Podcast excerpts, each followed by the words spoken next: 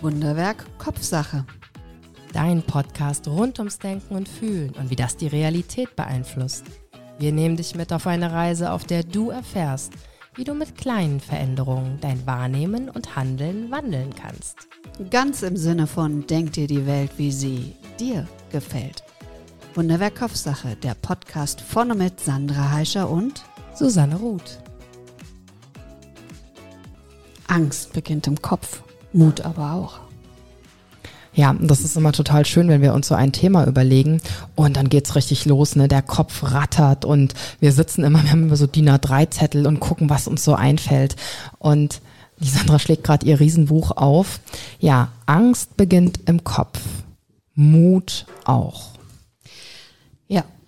Und ich habe mir in der Vorbereitung ist mir heute etwas, heute oder gestern, so was ganz Markantes, Globales dazu eingefallen.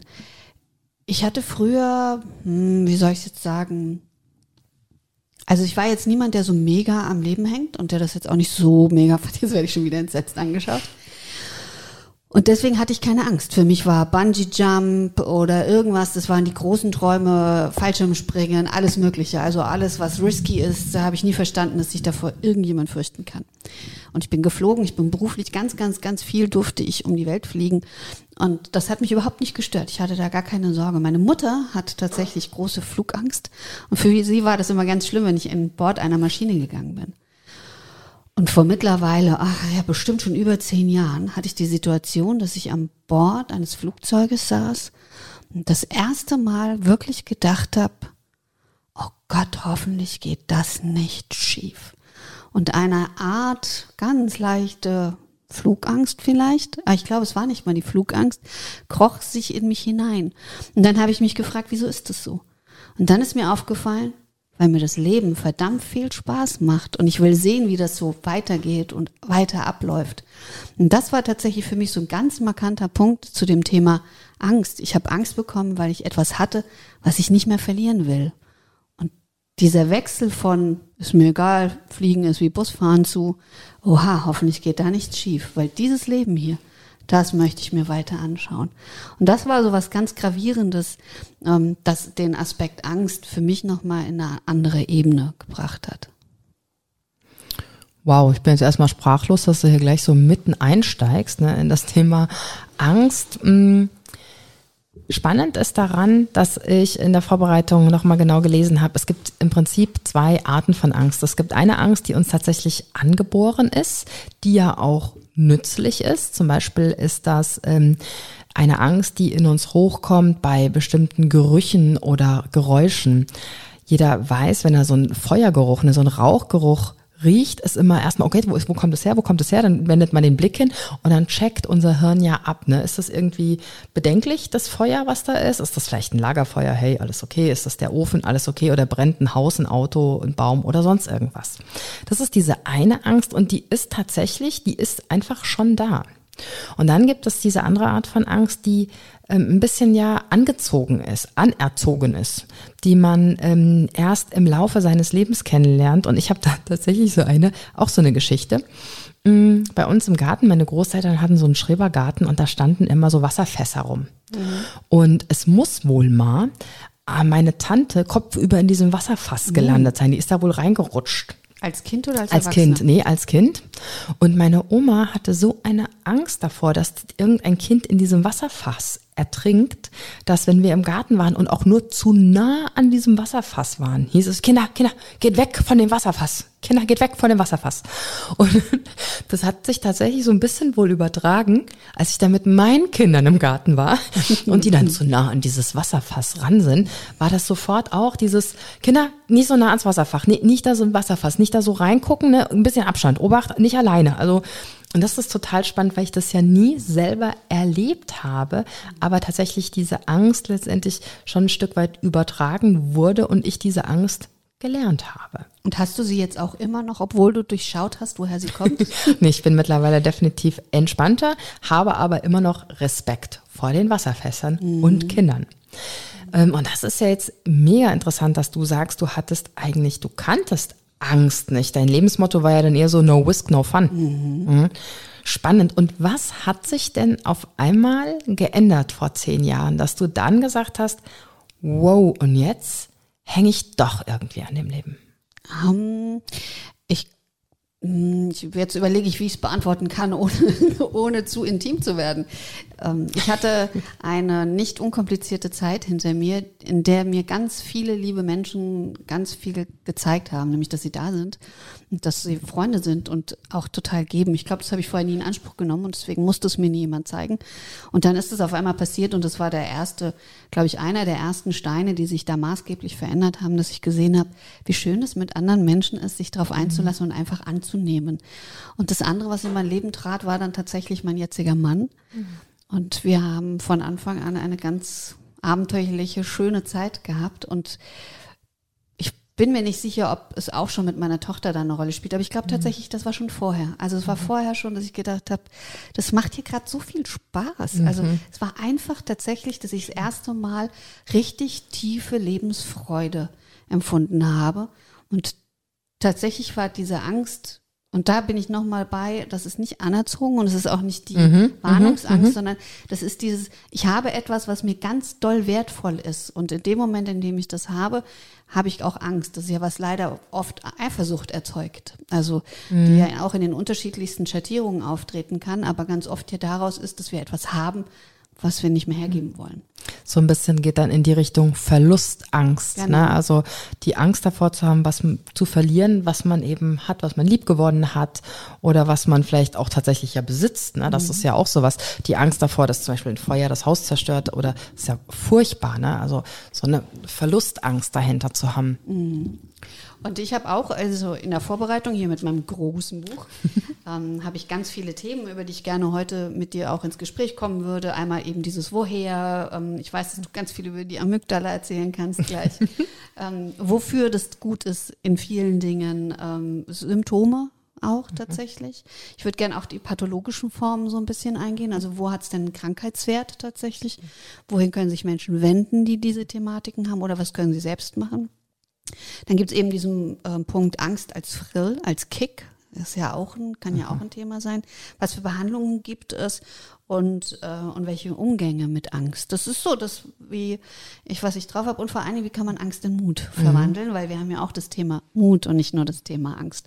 Ich habe gelesen, 14 bis 29 Prozent der Bevölkerung haben mindestens einmal in ihrem Leben eine Angststörung tatsächlich. Also wo es über, oh, hier riecht's verbrannt oder ich sitze im Flugzeug und denke, oh, bitte lass es weitergehen äh, hinausgeht. Und das ist schon eine riesige Zahl. Und was wir, glaube ich, mittlerweile auch alle schon in den letzten Wochen und Monaten gelesen haben, es steigt. Ich erlebe in meiner Praxis einen enormen Anstieg an Menschen, die mit Angst- und Panikthematiken zu tun haben, tatsächlich. Und teilweise so schlimm, dass ich auch nicht mehr sie behandle, sondern an andere mhm. KollegInnen verweise. Ähm, also es ist ein Riesenthema. Ich habe auch gemerkt, mhm. im Vorlauf unserer Sendung ist es, glaube ich, das Thema, an dem ich vorher die meisten Reaktionen schon bekommen habe. Tatsächlich. Und an alle schöne Grüße. Vielen Dank dafür. Liebe Susanne. Mhm. Liebe Sandra, ja, bitte. also, woher kommt denn das? Mit der Angst. Ja, vielen Dank für diese Frage. Also, wir gehen mal ganz, ganz, ganz, ganz weit zurück, nämlich in die Steinzeit. Denn Angst an sich ist ja erstmal nicht schlecht. Und das ist mm, das Spannende, sich nochmal bewusst zu machen. Angst ist ein Gefühl, was für uns lebenswichtig ist. Wieso? Nämlich, mh, mm, zur Steinzeit waren wir noch ein bisschen mehr Gefahren ausgesetzt, sprich Säbelzahntiger. Ja, das ist immer so das gängige Beispiel, was man irgendwie nimmt, als ob es früher nur ein Säbelzahntiger ne, gab. Aber ähm, ich glaube, jeder weiß, was ich damit meine. Und unser Körper reagiert auf Gefahren mit zum Beispiel dem Gefühl der Angst und da passieren ganz konkret Vorgänge im Körper, im Hirn.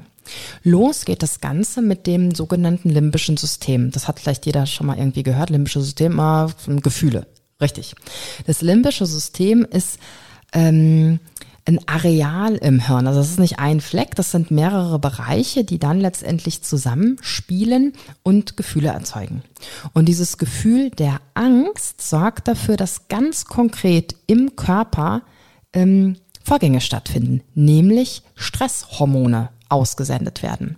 Stresshormone, da weiß man vielleicht auch, aha, Cortison, was in der Nebennierenrinde dann letztendlich ausgeschüttet wird, aber ja erst auf das, den Befehl vom Hirn hin.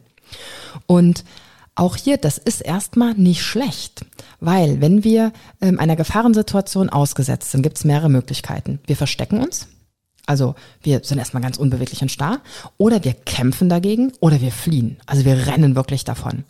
Und da macht es Sinn beim Kämpfen und beim Fliehen, wenn man körperlich fit ist. Das heißt, wenn das Herz schneller pumpt, wenn die Muskeln mehr Spannung haben, wenn wir zum Beispiel nicht gerade mit der Verdauung beschäftigt sind. Wollte ich gerade zwischenfragen, ist es nicht tatsächlich auch so, ich erinnere mich gelesen zu haben, dass quasi die Energie, also die Durchblutung mhm. der Organe im Angstzustand schlechter ist, weil Korrekt. sie auf die lebenswichtigen Organe und Muskeln. In dem Fall, mhm. genau. In dem Fall brauche ich jetzt nicht den Darm, dass der meine äh, Gemüsesuppe verdaut, sondern ich brauche in dem Moment Energie im Muskel, Energie im Herzbereich, dass ich dann reagieren kann, indem ich eben eben kämpfen kann oder fliehen kann. Also im ersten Moment sichert dieses Angstgefühl beziehungsweise ja daraus resultierende Reaktion im Körper sichert unser Überleben. Mhm. Das ist so die erste Geschichte. Was aber auch passiert, ist, dass das Hirn noch mehrere Botenstoffe aussendet. Die sind zum Beispiel Noradrenalin und Adrenalin. Das sind ja auch so zwei wunderbare Gegenspieler, die werden auch ausgesendet. Und in Zusammenhang mit dem Cortison muss man aber eins berücksichtigen. Wir können unter Stress in einer Angst, in einer Gefahrensituation nicht klar denken. Mhm. Und das finde ich immer mega spannend.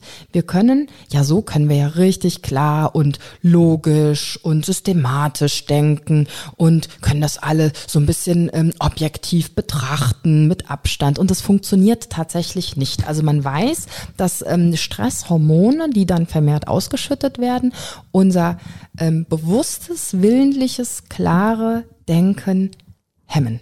Und deswegen nützt es auch nichts, wenn jemand Angst hat, wirklich Angst, diesen Zustand zu sagen, Mensch, jetzt ist doch nicht so schlimm. Guck doch mal, das ist doch nicht, also jetzt, was stellst du dich denn so an? Das nützt überhaupt gar nichts, weil das nicht funktioniert im Hirn. Ah, spannend. Eigentlich hat die Natur da, wenn ich mir das erlauben darf, so auszudrücken, schlecht gedacht.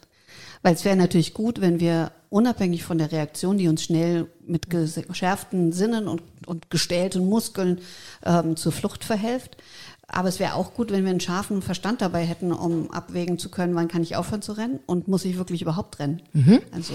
Und das ist ja die Sache, das passiert dann tatsächlich im Nachhinein, dass der Körper ja diese Stressreaktion ja nicht ewig das ist nämlich ganz spannend, komme ich gleich nochmal drauf, nicht ewig hält, sondern eben dann irgendwann wieder in einen anderen Zustand kommt. Dann eben wieder entspannter wird, die Hormone abbaut und dann auch wieder klares Denken ähm, stattfinden. Deswegen ist das ja auch so wichtig, dass wir voneinander lernen, dass wir gucken, ähm, das ist ja genau wie bei den Tieren, ne? wenn ein Tier die giftigen Bären isst, dann essen die anderen Tiere die nicht, weil die haben das dann gelernt. Das ist ja wie so eine Art Lernprozess. Ähm, und deshalb ist das ja so dachte, wichtig. Das funktioniert nur bei den Ratten. nee, das, bei Affen zum Beispiel funktioniert das auch. Ah, okay. Mhm. Mhm. Und deshalb ist es so wichtig, dass wir in unserem Alltag immer wieder Momente haben, in denen wir den Stress reduzieren. Und das ist so wichtig. Bin ich total bei dir. Ich frage mich nur, weil du ja das, und das ist jetzt zum Beispiel, greifen wir schon so ein bisschen vor, ja auch auf bestimmte Störungsbilder und auf Therapien, wie du sagst, die Angst kann nicht ewig hoch bleiben im Körper. Das würde unser Körper gar nicht aushalten. Und das ist auch ein Ansatz natürlich in denen, die ähm, Therapien gehen. Wenn du jetzt aber sagst, es ist wichtig, dass wir uns zwischendurch entspannen, würde es mhm. der Körper nicht automatisch sowieso tun? Mit der Entspannung? Mhm. Ich glaube, da wissen wir mittlerweile tatsächlich eines Besseren. Natürlich bleibt der Körper nicht auf diesem extrem hohen Level, aber immer noch so eine, ja, will ich mal sagen, so eine latente Anspannung. Ne? Und die äußert sich dann in Schlafstörungen, in Herz. Ähm, Rhythmusstörungen, in einer gewissen Angespanntheit, vielleicht Nackenschmerzen, weil ich die Schultern hochziehe. Ähm, und das ist schon auch eine Form ja von Stress, von Anspannung eben, weil das nicht mehr ganz abgebaut wird. Mhm. Aber das ist dann natürlich nicht mehr diese akute Angst, die ich letztendlich habe, ähm, sondern das ist dann nur so die Folge. Und, aber unser Körper reguliert das natürlich, also von der Menge der Hormone. Mhm. Und was ich jetzt, wenn wir nicht mehr vom Säbelzahntiger sprechen, sondern auch ein bisschen von der Jetztzeit, ähm, mhm. Was ich wichtig finde, ist, dass Angst auch heutzutage ein Schutz sein kann und bewahrt vor Dummheiten und sorgt dafür manchmal, dass wir innehalten. Also wenn es noch nicht dieses überbordende hm. Flucht- oder Erstarrungsangstverhalten ist oder Angstgefühl ist, sondern wenn man vielleicht mal weiß, gerade als Heranwachsende oder junge Erwachsene, dass man Dinge tut und man hat so ein komisches Angstgefühl dabei, dann ist es ganz oft sehr sinnvoll, nochmal drüber nachzudenken, was man da eigentlich tut. Und ich glaube, da funktioniert das mit dem Gehirn auch noch, oder? Du wirkst gerade so, als ob du ein ganz konkretes Beispiel im Kopf hast. Nein. Nein, Nein ich habe zwar ein pubertierendes Kind zu Hause, aber tatsächlich habe ich kein Beispiel. Sondern ich Aus deiner Jugend vielleicht, aber nee, du war, warst du ja relativ, hattest ja relativ wenig Angst, oder? Ja, ich hatte wenig Schutz. Mhm. Inneren. Also, nee, ich, nee, würde mir jetzt gar nicht tatsächlich jetzt ähm, überlege ich, bestimmt gab es da Momente, wo ich gedacht habe, das ist jetzt hier nicht so, und da kommt das Gefühl im Bauch sofort, mhm. dass man weiß, das ist nicht gut und mhm. da kommt jetzt dieses, das sind so, glaube ich, die kleinen Vorboten. Also bevor es in diesem Extremzustand ist mit dem Säbelzahntiger, ja. gibt es ja ganz viele Schattierungen, die uns begleiten, bei denen wir wissen, hui, es gibt mal so eine kurze Schrecksekunde oder es gibt eben dieses, ah, ich weiß, in meinem mhm. Bauch ist was, was mir was sagen möchte und da hinzuhören ist gar nicht schlecht. Ja, ich glaube, da kann man auch noch mal ein bisschen unterscheiden zwischen einer Gefahr, die ja vielleicht da ist, die man wahrnimmt, wo man noch so ein bisschen reagieren kann, und tatsächlich vielleicht Dingen, die so plötzlich passieren, dass du eben gar nicht mehr richtig reagieren kannst. Also wenn es jetzt wirklich was ganz Schlimmes, wenn du zum Beispiel überfallen wirst, ne? Dir will jemand die Handtasche wegreißen. Das geht ja so schnell und ist so plötzlich. Man hat das nicht kommen sehen.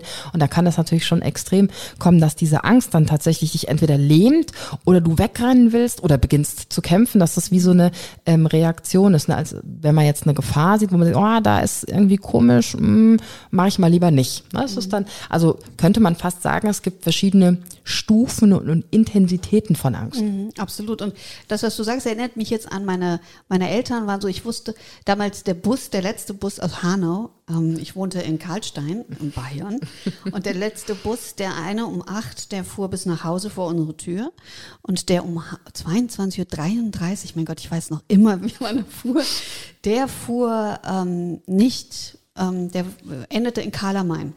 Und man musste an einem Waldstück entlang gehen. Und meine Eltern haben zur Bedingung gemacht, dass ich diesen späteren Bus, was ja in der mhm. jugendlichen Zeit total wichtig ist, dass man auch mal abends ein bisschen länger draußen sein kann, dass ich den nehme, war, dass ich einen Selbstverteidigungskurs machen musste. Damit ich im Notfall zumindest reagieren könnte. Ja. Und ein wichtiger Bestandteil, und da war das, was du sagst, entweder oder, also erstarren oder mhm. angreifen oder fliehen, war, dass man sich sozusagen dahin trainiert hat, in dem Moment, in dem du das fühlst, mhm. zu schreien, damit man mhm. rauskommt aus der Erstarrung und das umsetzt in Kraft mhm. und in etwas Bewegliches, also entweder in die Flucht ja. oder in den Angriff. Das ist auch tatsächlich so ein Impuls von Angst. Das ist ja auch ganz unterschiedlich. Ich bin ja auch so jemand, ne? Ich habe letztens gebügelt, war so total im Bügeln versunken. Ja, auf einmal kam mein Sohn rein, ja. Ich habe wirklich, ich habe ich hab mich so erschrocken. Also wer soll denn da sonst kommen, ne? Ist ganz spannend, aber ich war so vertieft und dann habe ich auch so, so einen Schrei losgelassen. was machst denn du hier? Und ja, ich wohne hier. Ich meine, jetzt kann man lachen, aber da merkt man ja schon auch in dem Moment, wie einem so das Herz ein Momentchen in die Hose rutscht und man auch so ein bisschen kurz erstarrt und denkt, okay, wer ich mich jetzt oder was ist Sache? Und das ähm, mit diesem Selbstverteidigungskurs ist interessant, dass du das sagst. Und das ist auch die Sache des Trainieren, eben wenn die Gefahr nicht da ist, dass wenn die Gefahr dann da ist, da wirklich so Automatismen entstanden sind im ähm, Körper. Was mache ich, wenn ich angegriffen werde? Dass man sich das A tatsächlich schon zurechtlegt oder sogar trainiert und zwar eben in einer ja, entspannten Situation. Siehst du, jetzt fällt mir ein, mhm. total schräg. Ähm, ich hatte neulich, ich durfte zwei Klausurtage moderieren und da hatten wir am Nachbartisch abends, als wir in, der, in dieser ähm, Georgsstube zusammensaßen und Karten spielten, war neben uns ein Tisch mit Priestern und die waren sehr laut und haben, haben auch sehr laut Karten gespielt und so und waren etwas interessant. Und wir haben noch gelacht und haben noch gesagt, haha, von denen träumen wir heute Nacht. Und es ist mir tatsächlich passiert und ich habe geträumt, dass die an meiner Tür randalieren und in dieses Zimmer kommen wollen und ich die ganze Zeit dagegen drücke und dass da keiner reinkommt. Und dann haben sie es geschafft und die Tür ging auf und stürmten mein Zimmer. Und ich war erstmal wie erstarrt und wollte, merkte im Traum, ich will schreien und kann nicht. Oh und bin dann aber, dann habe ich es irgendwann geschafft, dass ich die angepult habe und dabei bin ich aufgewacht. Und habe gedacht, oh, Gut, dass ich das gemacht habe. Aber tatsächlich, wo ich in diesem ersten Moment im Traum tatsächlich genau da mhm. festhing und gedacht habe, ich kriege keinen Ton raus.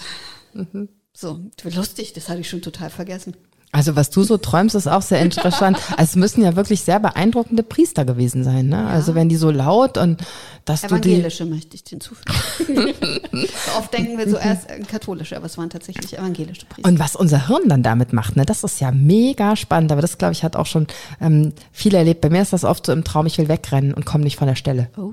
Ne? Also das ist ähm, auch spannend. Jetzt könnte man da einsteigen. Was hat uns das zu sagen? Ne? Aber es hat ja auch mit Angst zu tun. Ja, du genau. ja nicht weg, wegrennen und nicht wegrollen, genau, wegrennen genau. wollen. Genau.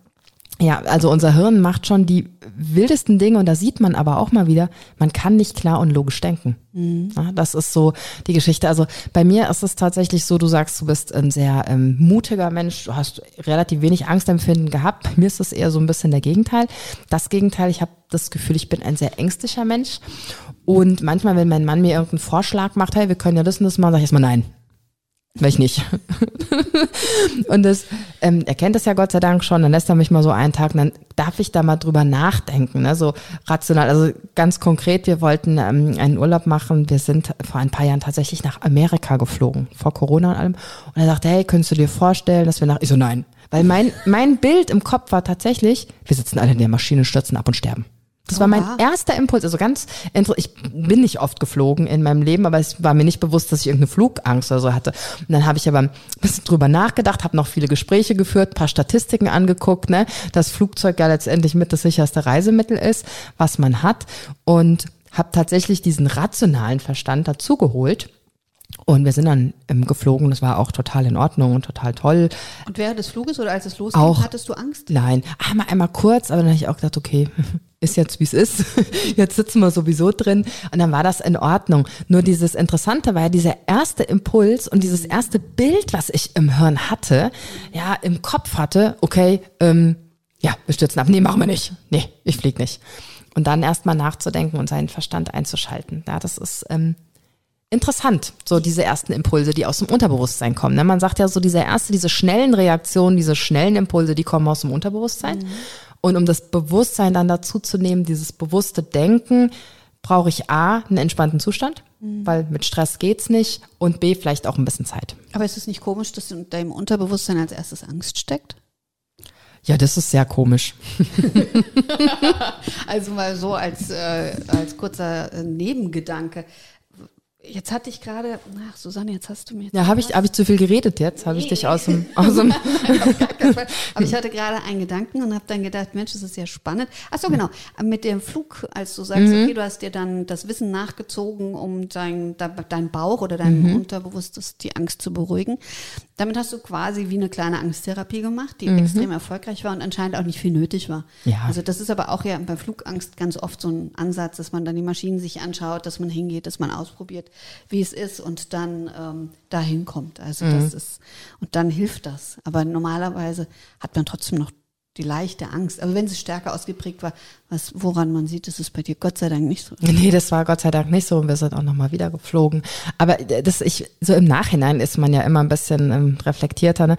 Das wahrzunehmen, dieser erste Impuls, wo ich mir auch dachte, Mensch, Susanne, also hallo? Mhm. Mm, aber gut, war so war spannend zu erleben und natürlich dann aber auch ein System für sich klar zu machen, wie kann ich damit umgehen.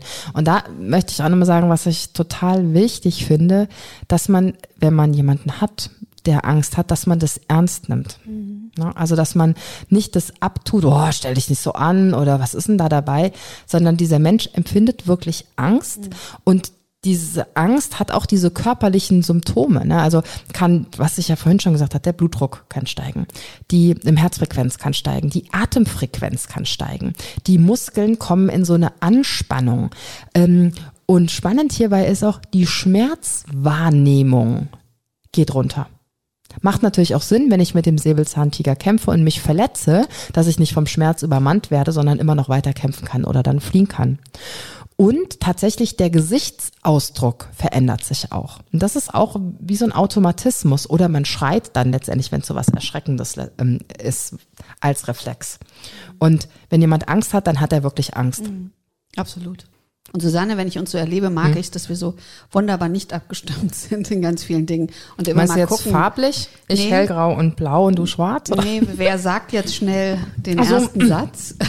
so zum Beispiel. Deswegen entsteht manchmal so eine künstlerische Stille. Pause. Oder auch, ich bin heute das erste Mal quasi an den Turntables, deswegen, Entschuldigung, ich drücke das erste Mal Knöpfe und verspüre eine, naja, nicht Angst, aber eine gewisse Aufregung. Und ja, das mit dem Knöpfe drücken, ich finde, du machst das toll.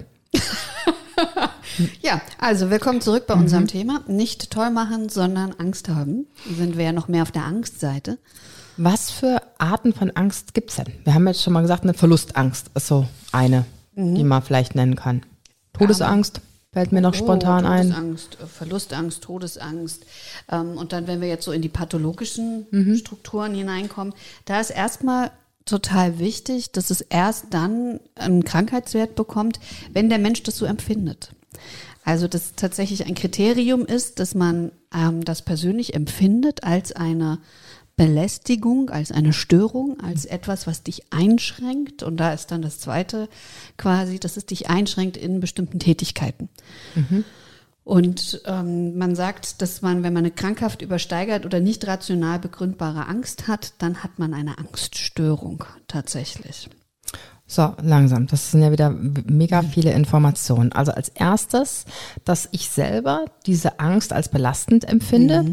und gewisse wahrscheinlich alltägliche Dinge nicht mehr tun oder bewältigen kann. Nicht nur alltägliche Dinge, zum Beispiel, wenn jemand Flugangst hatte. Fliegen ist jetzt, außer wenn du Pilot oder Stewardess bist oder keine Ahnung was, nicht wirklich ein alltäglicher Job. Also es ist nichts Alltägliches. Es ist was Außergewöhnliches normalerweise. Man fährt, fliegt zwei, drei Mal im Jahr im Schnitt im Urlaub. Es gibt ganz viele, die es noch nie Wow. getan haben. Ja, genau. Und ähm, dem kannst du gut aus dem Weg gehen, ohne dass es eine Alltagstätigkeit wäre. Dann ist das aber doch nicht schlimm, wenn ich Flugangst habe, oder? Aber du hast sie trotzdem. Also sie schränkt dich ein, weil du deswegen vielleicht nicht reist. Du hättest zum Beispiel unheimliche Lust, die Welt zu erkunden und tust es nicht und würdest gerne in ferne, ferne, ferne Länder und sagst, nein, ich habe nur zwei Wochen Urlaub. Mit dem Schiff oder Auto komme ich da nicht hin in zwei Wochen. Wie kommst du denn nach Kanada oder wie kommst du nach Australien? Und das ist so ein ganz spannender Punkt, auch wie man Angst steigern kann, ne? durch diese Vermeidungstaktik, dass ich eben das, was mir Angst macht, einfach nicht mehr mache und dadurch aber Stück für Stück für Stück mehr und mehr und mehr in diese Angst reinkomme. Du fütterst die Angst. So sehe ich das gerne, weil man so dieses Bild hat. Es gibt so ein ganz niedliches Bild. Ich musste mal gucken, da, das wollte ich eigentlich im Vorfeld. Da ist ein kleines Mädchen mit einem Riesenmonster und das sitzen, die sitzen zusammen auf dem Sofa und da ist das, wenn ich meine Angst nicht beherrschen kann, dann lade ich sie zu mir zum Tee ein. Und ich finde, das ist so ganz schön, das zu übernehmen. Also es geht darum, du fütterst die, du kannst sie ganz groß machen. Du tatsächlich. Äh, Das Schlimme ist, auch das ist keine bewusste Steuerung, sondern du merkst, mir geht's nicht gut, wenn ich fliege. Warum soll ich mir etwas antun, was mir nicht gut tut? Du lässt es zu fliegen. Also erstmal ist es ein logischer Schluss. Und dann ist es eben eben nicht rational begründbar. Wenn wir jetzt von den Klassikern zum Beispiel ausgehen, Spinne, ich weiß, auch ich weiß, ich kann, könnte eine Spinne, wenn ich wollte, einfach drauf treten und alles wäre gut. Ich bräuchte keine Angst vor ihr haben. Ich brauche keine Angst, wenn sie auf mir krabbelt, dass sie mir was tut. Ich persönlich gehöre tatsächlich zu den Spinnenphobikern. Und das ist dann manchmal etwas schwierig. Wenn ich so eine Angst habe, wie Flugangst oder auch ähm, ne, eine Spinnenangst, Angst, ähm, Angst gegen Spinnen, Angst, wie sagt man Vor das? Spinnen. Vor, ah, Dankeschön, uiuiui. Angst vor Spinnen, mh, kann sich diese Angst dann auch natürlich auf andere Dinge übertragen. Ne? Erst ist es, will ich mal sagen, nur die Flugangst, dann habe ich vielleicht irgendwann Angst, in Räume zu gehen, wo viele Menschen sind, dann habe ich vielleicht irgendwann Angst, in Räume zu gehen, die sehr klein sind, ähm, dass sich das so überträgt. Ja, ähm, ist manchmal so, ist nicht unbedingt so, dass sich das ansammelt. Dann stecken ganz oft andere Themen hinter. Man hat auch eine Komorbidität, das heißt also ähm, Krankheiten, die ganz oft gemeinsam auftreten. Ähm, Depressionen 60 Prozent tatsächlich mit Angst vergesellschaftet. Also 60 Prozent der Menschen, die, die eine Depression haben, haben auch Angst, und oder andersrum? Nee, so rum. Und ganz viele mit Angst haben Depressionen, daraus schließend. Ähm, du hast die Komorbidität von Angsterkrankungen mit äh, Sucht, Alkohol, Tabletten, mhm. Drogen. Hast du ein eindeutig erhöhtes Risiko, weil du natürlich mit diesem, wie du es vorhin gesagt hast, du hast diesen latenten Stress, gerade mhm. wenn du erhöht, also wenn du wirklich Probleme mit der Angst hast, das nicht nur auftaucht, wenn du mal eine Spinne siehst, sondern wenn du, es gibt ähm, zum Beispiel eine generalisierte Angststörung, mhm. das ist die diffuse Angst, bei der immer, also bei der du dieses, diese Lebensangst, Menschen, die tatsächlich mhm. sich vor allem und ganz vielem fürchten und bei denen es wirklich ist, dass sie sagen, oh Gott, das könnte schiefgehen und das und was ist, wenn da was passiert. Ähm, und das ist diese generalisierte mhm. Angststörung. Oder es gibt die Panikstörung, die die Menschen tatsächlich zwingt, manchmal zu Hause zu bleiben und nicht mehr auf die Straße gehen zu können, weil die solche Panikattacken bekommen, dass sie glauben, sie sterben daran. Sie können nicht mhm. dran sterben. Man stirbt nicht an einer Panikattacke. Das Aber wiederholen wir gerne nochmal. Mhm. Man stirbt nicht an einer Panikattacke und ich möchte in dem Moment tatsächlich doch einmal ein, ja, vielleicht ein positives Wort gegenüber der Pharmazie ähm, ja, aussprechen. Da ich auch Apothekerin bin, kriege ich auch mit, wie sehr das mit diesen Angststörungen ähm, steigt und man kann darüber schimpfen, wie man möchte, aber in manchen Situationen ist es durchaus sinnvoll, wenn man einen Therapeuten an der Hand hat, der sich damit auskennt und wenn man das nicht nur rein mit Medikamenten behandelt, um überhaupt wieder ins Tun zu kommen, um überhaupt wieder fähig sein zu können, diese Angst zu behandeln, dass man da tatsächlich auf Psychopharmaka, sogenannte Anxiolytika, zurückgreift. Mhm. Also Ne, es wird ja oft gesagt, oh, das wird alles viel zu schnell verschrieben. Das kann durchaus möglich sein, aber es hat auch tatsächlich seine Daseinsberechtigung. Mhm. Genau deswegen war das, was ich eingangs gesagt habe, dass es Patienten und Patientinnen momentan gibt, die ich nicht behandle oder nicht mhm. annehme, weil ich als Heilpraktikerin für Psychotherapie das gar nicht darf. Ich darf keine Medikamente verschreiben. Und ich bin genau deiner Meinung, es gibt bestimmte Erkrankungen, das ist wie auch, wenn man eine schwere depressive Episode hat, da ist es wichtig, dass man medikamentös auch versorgt ist und das Ganze stützt, damit die Menschen Menschen überhaupt in der Lage sind, sich auf eine Therapie einlassen zu können, weil vorher ist das Gehirn einfach, so wie du es gesagt hast, genau. nicht in der Lage dazu. Und deswegen gehören solche Menschen in erfahrene Hände, die sich auf sowas auch spezialisiert haben, Verhaltenstherapeuten, psychologische Therapie, die tatsächlich auch eben einfach Medikamente verschreiben können und dann diese Arbeit angehen. Bei darunterliegenden, nicht ganz so schweren Fällen kann man auch anders arbeiten, aber tatsächlich, wenn man zum Beispiel eine schwere Panikstörung hat, und da würde ich gerne nochmal sagen, wieso die Definition ist, die entsteht, wenn körperliche Missempfindungen wie Herzklopfen oder schnelle Atmung als lebensbedrohlich ähm, empfunden werden. Also es ist tatsächlich so bei diesen Panikstörungen, dass die Menschen durch diese körperliche Missempfindung die Angst ähm, wieder genährt wird. Also sie bekommen mehr Angst, sie kriegen Panik, sie kriegen wirklich lebensbedrohliche Panik. Mhm. Und das ist auch so eine Sache, dass wir doch tatsächlich im Alltag oft unseren Körper gar nicht mehr richtig fühlen, dass wir gar keine Zeit haben und einfach weitermachen. Und dann ist natürlich, wenn auf einmal ein Herzklopfen kommt und du so bewusst dein Herz spürst, dass du das Gefühl hast, vielleicht es springt aus deiner Brust raus. Ich spreche jetzt nur bildlich, auch ein Stück weit eine ganz, ganz bedrohliche Erfahrung eventuell. Und da muss ich sagen, da ist natürlich toll, wenn du immer mal wieder diese Momente der Ruhe, der Entspannung dir gönnst, um überhaupt mal deinen Körper zu fühlen.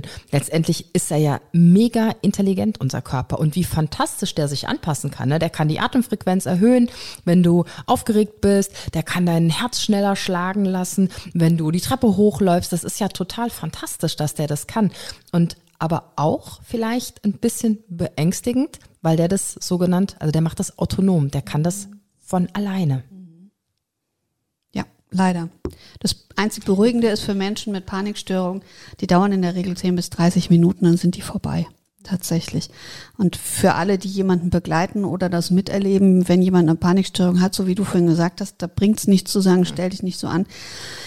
Da gilt es einfach dabei zu bleiben, ruhig dabei zu bleiben, auch wenn es sehr schwierig ist, wenn, wenn die Menschen das erleben müssen.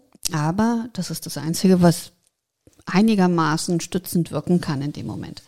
Dann gibt es zum Beispiel Angst an bestimmten Objekten oder Situationen gebunden. Das sind die Phobien. Das ist die erlernte Angst, die du vorhin hattest. Ich sage immer gerne, ich hatte keine Angst vor Spinnen. Ich fand die ganz niedlich. Mein Bruder hatte aber Angst vor Spinnen. Mm. Der war dreieinhalb Jahre älter und er fand es doof, dass seine Schwester keine Angst hat. Und daraufhin hat er mir ganz viele schreckliche Spinnengeschichten erzählt, als ich klein war.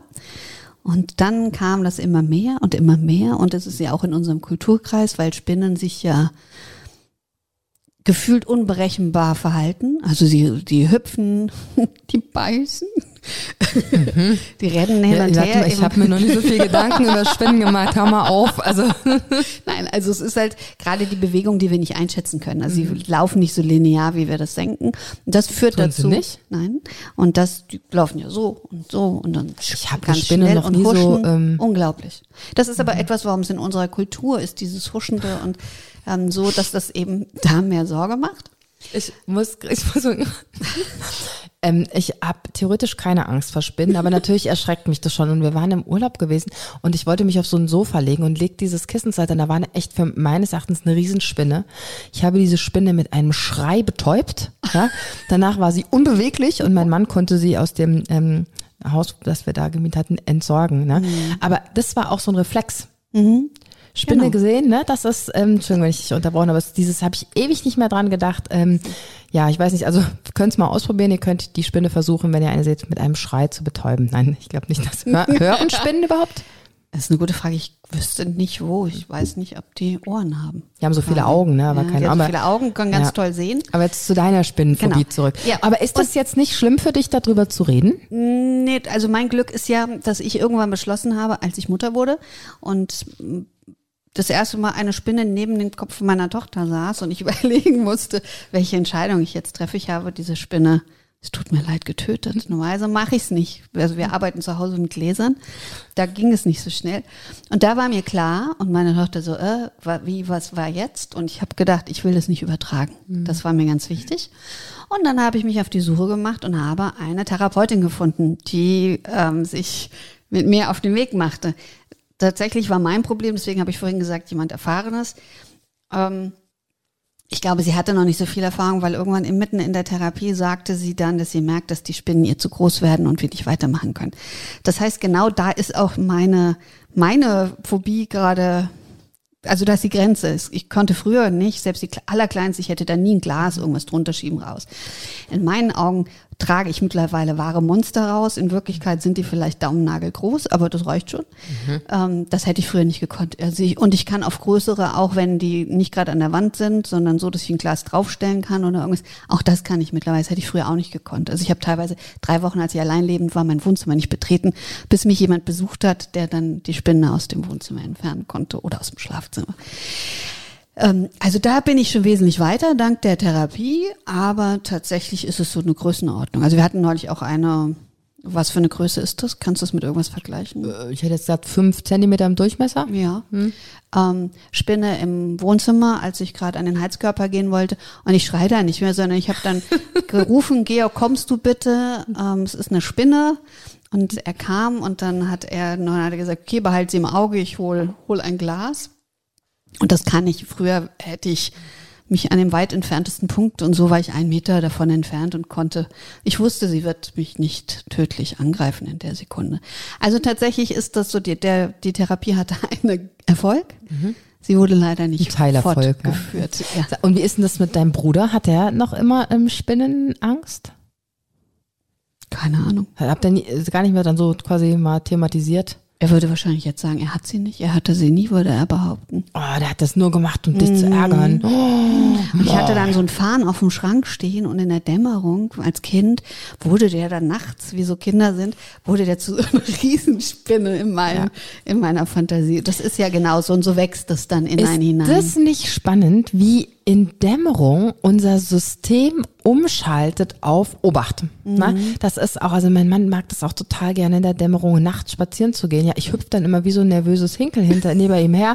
Ähm, am liebsten würde ich mich unter die Jacke, also weil das ist so tatsächlich auch man, also ich bin dann so ein bisschen auf Hab-Acht-Stellung. Nur, oh, das Kruschbild, was könnte das sein? Als ob da der Säbelzahntiger rauskommt. Ne? Rational versteht man das schon. Mhm. Aber unser System ist ja einfach noch so alt. Ne? Das, das springen dann so Überlebensinstinkte an. Man hört ähm, sensibler, man riecht sensibler. Mhm. Ähm, jedes Geräusch, was man irgendwo lang huschen sieht, was man ja auch nicht mehr klar erkennen kann, ähm, führt zu einer Reaktion. Mhm. Das ist vielleicht euch bestimmt zu Hause auch schon aufgefallen. Und wenn du das dann von dem Fahren erzählst, bei der Dämmerung, es wird mhm. dunkel, ja, dann macht unser Hirn ganz spannende Dinge. Unser Hirn erzählt sich dann Geschichten dazu, die mit dem eigentlichen Erleben nichts zu tun haben. Mhm, richtig. Dann gibt es, um wieder zu den Ängsten zurückzukommen und den Arten, es gibt zum Beispiel die soziale Phobie. Das ist die Angst vor negativer Beurteilung. Tatsächlich. Das gibt es tatsächlich, also so richtig beschrieben. Ne? Ja, also das ist eine ganz sogar, die gibt es relativ häufig. Und das, da beginnen Menschen auch mit einer Vermeidungstendenz, dass sie dann sagen, zum einen eben, ich trete nicht auf, das ist ja so die bekannteste. Ich will nicht auf der Bühne stehen, ich möchte nicht, dass Menschen mich anschauen. Das kann aber auch weitergehen in, ähm, ich gehe in Restaurants nicht auf die Toilette, ich treffe mich nicht an fremden Orten mit Menschen, weil ich Angst habe, ich falle hin, ich stolper. Also das kann auch so tatsächlich massiv einschränkend sein, wenn man diese Angst füttert, weil die dazu führt, dass immer mehr Rückzug stattfindet. Und das ist zum Beispiel was, was jetzt in den letzten zwei Jahren maßgeblich sich gesteigert hat, weil wenn man schon nur die leichte Veranlagung zur sozialen Phobie hatte, hatte man jeden Grund, sie zu hegen und pflegen und groß werden zu lassen, jetzt in den letzten zwei Jahren. Und die ist natürlich auch sehr schwer ähm, zu bewältigen, aber da muss man halt, und das ist genau das, genau wie Schulangst, das ist, gehört auch so mit in diesen, mhm. in diesen Bereich auch rein. Es hilft nur eins gegen die Angst und das ist sich ihr stellen in dem Moment immer. Und wer Schulangst hat, wenn man Kinder hat, die Schulverweigerer sind, ist tatsächlich die einzige Therapie, dass sie in die Schule gehen. Ähm, dazu zwei Gedanken. Der erste Gedanke ist natürlich, wenn ich ähm, diese Angst, wie heißt die fachmännisch sozial, sagst du mal? Soziale Phobie. Soziale Phobie habe, ist natürlich die Tatsache, dass ich mich selber irgendwann verliere, mich selber nicht mehr richtig wahrnehmen, was will ich überhaupt, was tut mir überhaupt gut, die wächst natürlich, weil ich ja versuche, mich anzupassen. Ne? Ich versuche ja Dinge aus dem Weg zu gehen und dann überhaupt nicht mehr spüre, Mensch, wer bin ich überhaupt, was möchte ich überhaupt, was tut mir gut, was tut mir nicht gut. Das ist das eine. Und das andere ist mit Darf dieser, ich gerade kurz ja, reingrätschen? Du, weil genau das ist gefährliche ist ja, dass das ein paradoxer, genau der umgekehrte Gedanke ist. Der Gedanke ist, mir tut es nicht gut, auf einer Bühne zu stehen, also stehe ich nicht auf einer Bühne. Also das ist ja genau das Gefährliche. Und darüber hinaus, dann ist es natürlich, wenn es sich steigert, weiß ich gar nicht mehr, was ist eigentlich noch meins. Und das ist so die Frage, ne? was mhm. steht denn dahinter? Mhm. Also was ist denn das Gefühl dahinter oder das Bedürfnis, was dahinter steht? Und ähm, die andere Sache war jetzt mit dieser Konfrontationstherapie, ne? mhm. dass man eben kleine Schritte geht. Also das finde ich ja auch genauso wie bei Gewohnheitstraining, dass ich für mein Hirn ja auch den kleinsten möglichen Schritt wähle, den ich bewältigen kann, wo ich weiß, dass ähm, ja, das schaffe ich oder das fordert mich heraus, aber ist letztendlich möglich und dann ist das tatsächlich ja auch ein Üben, ein mhm. Trainieren des Gehirns auf einen anderen Zustand. Mhm, richtig.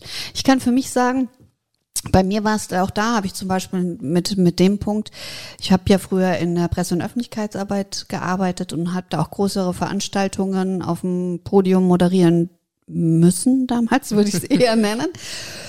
Und als ich dann mich selbstständig gemacht habe, da war ich angefragt zum Beispiel für einen großen Unternehmerinnentag mit zwei bis 500 Gästen, keine Ahnung. Und da war tatsächlich, da habe ich gedacht, geil, yeah, die buchen mich und habe danach vor so schissene Büchs bekommen. also ich konnte es nicht machen. Ich wurde richtig krank tatsächlich und habe dann beschlossen, ich mache das nicht mehr und habe für mich dann ausgelotet. Dann wurde ich immer kleiner. Dann waren es nämlich gesagt noch 20 Leute, 15 Leute, 5 Leute. War meine, okay, 5 Leute muss ich, sonst kann ich irgendwann kein Geld mehr verdienen, auch selbstständig. Mm, und bin da genauso rangegangen, habe jahrelang sehr erfolgreich und für mich innerlich mit der tiefen Überzeugung, ich tue, was mir gut tut. Ich möchte kein größeres Publikum.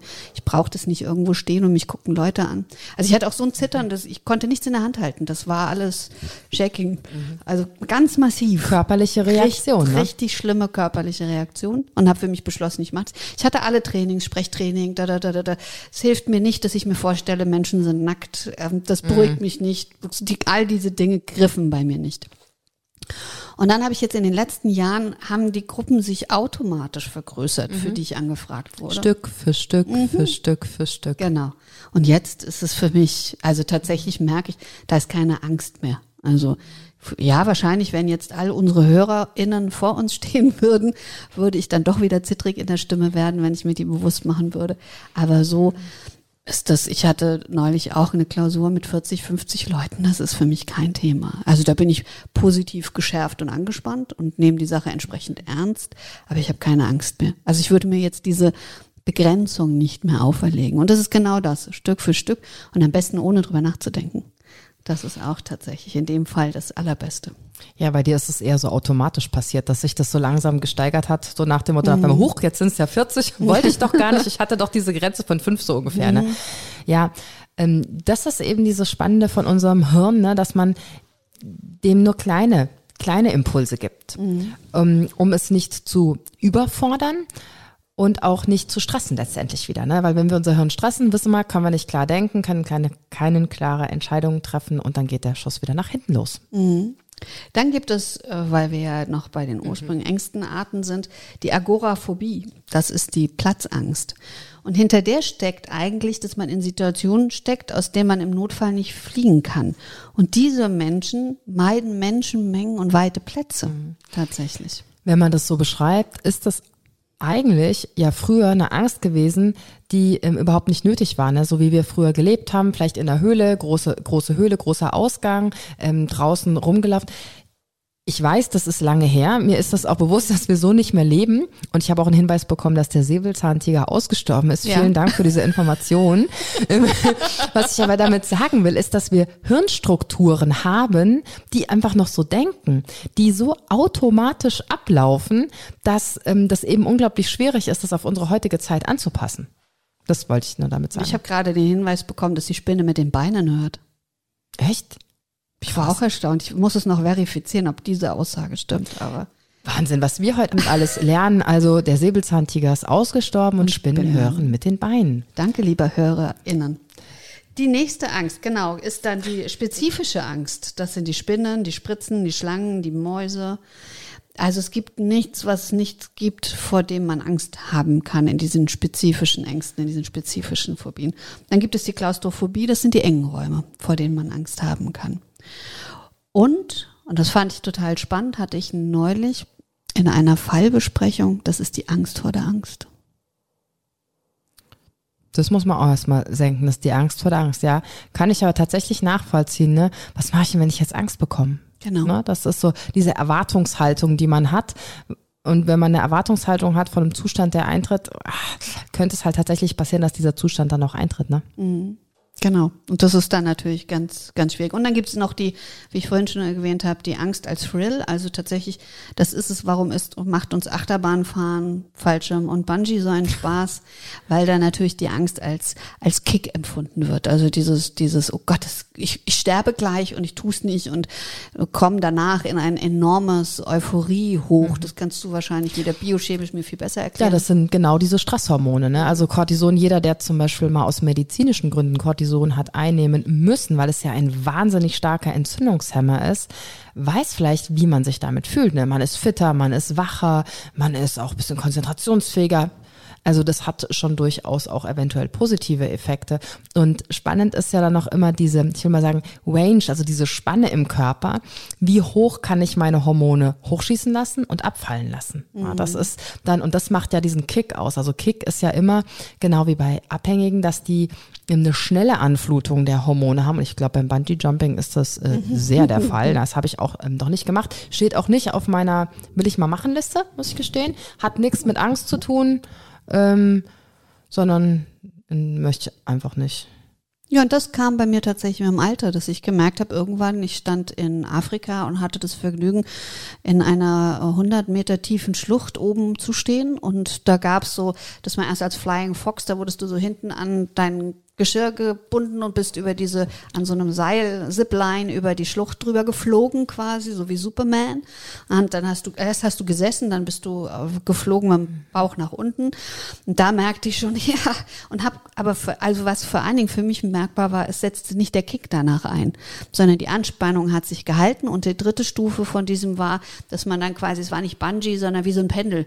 Du stürzt an der Felskante entlang und das ist in der Mitte, ist das Seil festgemacht mhm. und kommst dann unten und schwingst hin und her. Und zwei von uns hatten das gemacht, zwei JournalistInnen, die dabei waren.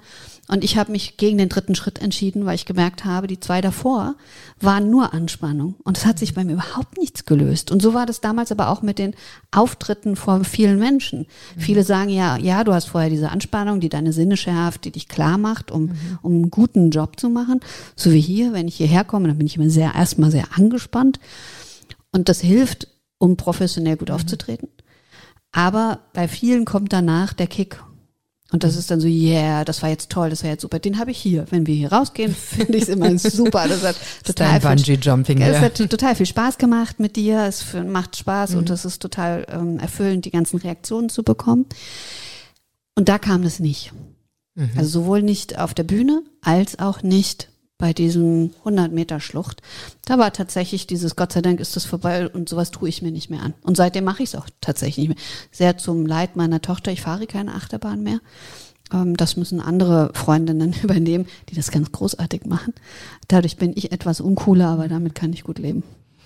Ja, über Achterbahn brauchen wir jetzt nicht reden, glaube ich. So nicht so mein Ding. Haben wir jetzt alle ähm, verschiedenen Arten von Angst durch? Ja, das bestimmt. ganz gut. Ja, es gibt bestimmt noch Unterängste. Ne? Genau. Also das, das kann man, glaube ich, unendlich. Aber das sind die, das, das sind die nach den ICD-10, also genau, nach der Klassifikation auch, mhm. die auf jeden Fall mit Krankheitswert ähm, beziffert und bezeichnet sind. Mhm. Wie gesagt, die Einzelnen können sich nochmal in diese spezifischen Phobien, das kann alles sein. Ja, das kann sich dann nochmal unterteilen, so, ne? Ja. Mhm. Ja, wow. Und wir haben jetzt so ein paar ähm, Geschichten von unseren ZuhörerInnen. Hm, ich fange mal mit einer Geschichte an, die ich ganz gern vorlesen möchte. Dabei geht es um Höhenangst und es geht genau um unser Thema, dass Ängste teilweise erst entstehen, die erst gar nicht da sind und zum Beispiel auf einmal kommen. Ich meine, bei dir war es andersrum. Nee, war ja auch so rum, dass du sagtest, erst hattest du keine Angst und dann kam die Angst aus welchen Gründen auch immer. Als Kind habe ich immer in Hochhäusern gewohnt. Bis zu meinem 20. Lebensjahr wohnte ich immer irgendwo zwischen dem dritten und fünften Stockwerk. Wenn ich aus meinem Kinderzimmerfenster geschaut habe, ging es immer in irgendwie mindestens zehn Meter steil nach unten. Dadurch war ich Höhe gewohnt.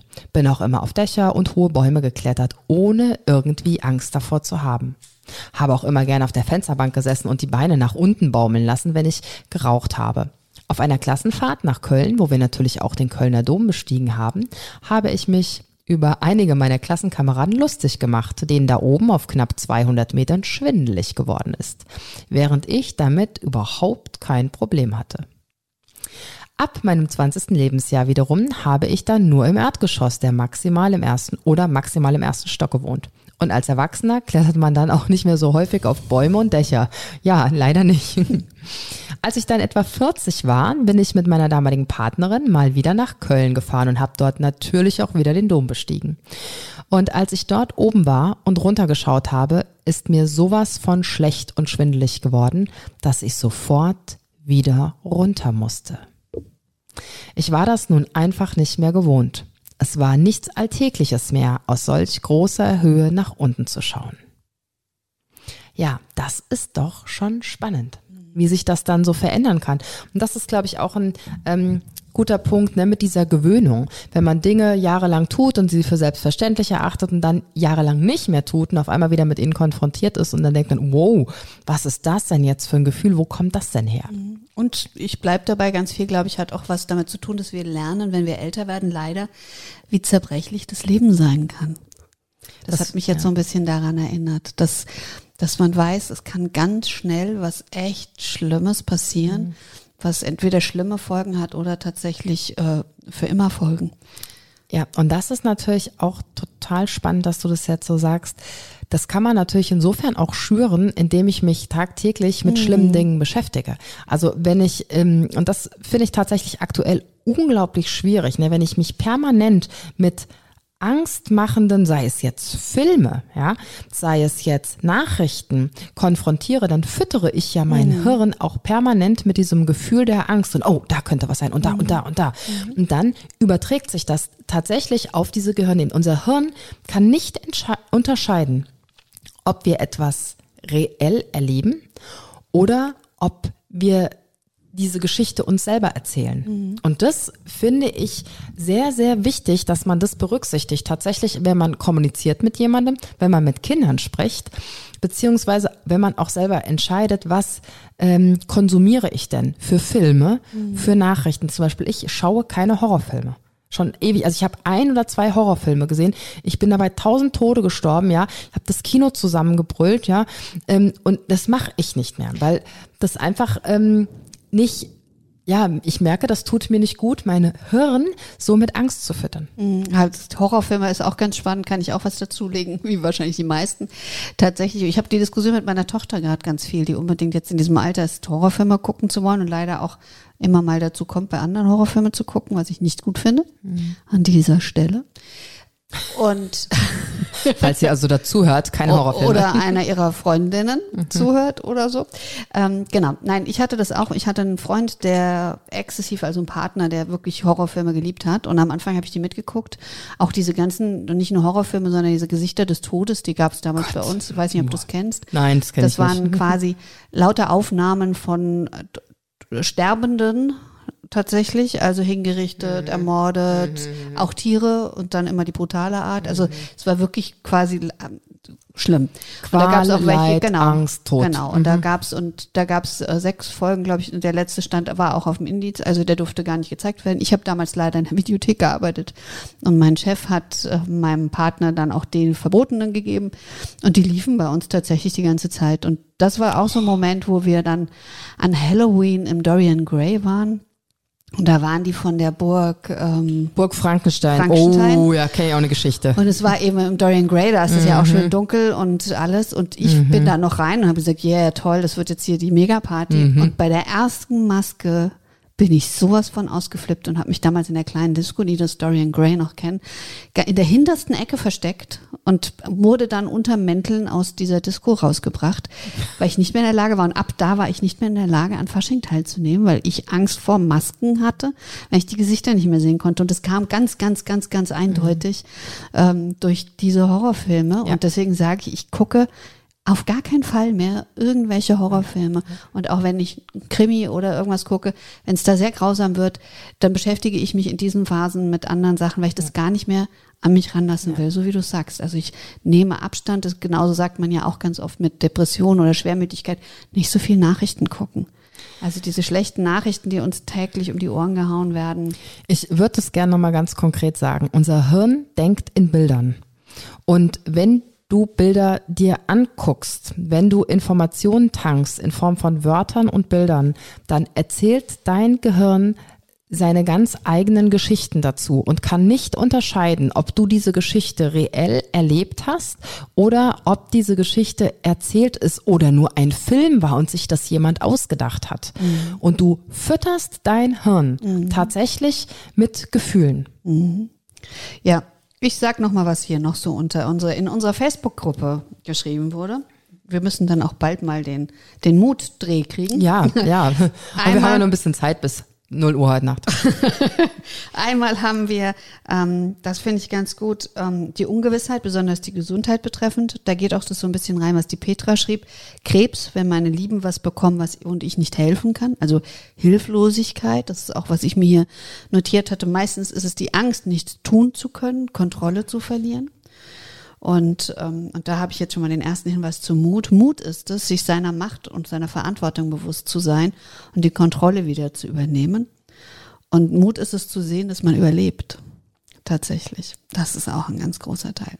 Und dann hat der Harald geschrieben, ähm, dass er Angst hat vor dem Niedergang des Bewusstseins, von der Unverzichtbarkeit von Demokratie in Deutschland, den USA und im Herzen Europas. Und da kann ich mit Nachrichten und genau diesen Ängsten wir saßen gestern Abend, kamen meine ersten, also im Laufe des Tages schon, aber es verschärfte sich ja gegen Abend über die Tagesschau-Ticker, Nachrichten, dass ich gesehen habe, was jetzt gerade in Russland, Ukraine, NATO, Europa, Welt los ist, was das alles bedeuten kann. Und das merke ich, das beschäftigt mich, dass auch das schenkt mir keinen ruhigen Schlaf und ich merke das auch bei meinem Mann, dass wir uns tatsächlich dazu austauschen und dass ich sage, ja, jetzt ist ein Moment, wo ich tatsächlich auch noch mal ein bisschen verstärkt wieder Nachrichten schaue, die ich in letzter Zeit auch wieder versucht habe, äh, sehr wohl zu dosieren, weil da jetzt eine Angst kommt, die wir eigentlich gar nicht so kennen in Europa und die so wenig greifbar ist, mhm.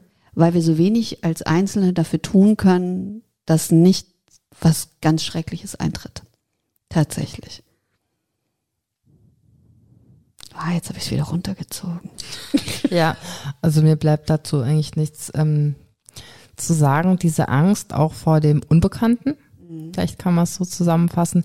Die Angst vor eben Dingen, die ich nicht beeinflussen kann. Ne? Diese mhm. Kontrollverlust, Angst, diese, ähm, ja, du sagen ja auch oft so ohnmächtig sein, ne? Dieses, mhm. ich ähm, bin der Situation gegenüber im ersten Moment unmächtig.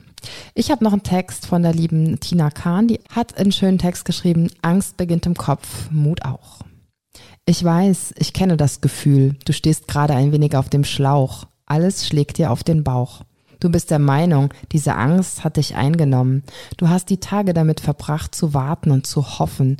Du fühltest dich schon ein wenig benommen. Doch keiner, keiner ist für dich gekommen. Keiner ist zu dir gekommen, die Ängste sind mit all deinen Tränen auch nicht weggeschwommen. Diese Angst war dir nun sehr gut bekannt. Irgendwann bist du stehen geblieben, hast aufgehört zu flüchten und bist nicht mehr weggerannt. Es kam etwas auf dich zu, es hat dich wahrlich voll übermannt, denn du hast erkannt, ja gut, da gibt es doch noch Mut. Du hast mit dir Freundschaft geschlossen, neue Samen gesetzt und bemerkt, du hast täglich neue wundervolle Pflanzen gegossen. In dir selbst eröffnete sich ein wundervoller Garten, es gab keinen Grund mehr, auf etwas im Außen zu warten. Du selbst hast es getan und bist eingetreten in deinen wundervollen Garten Eden.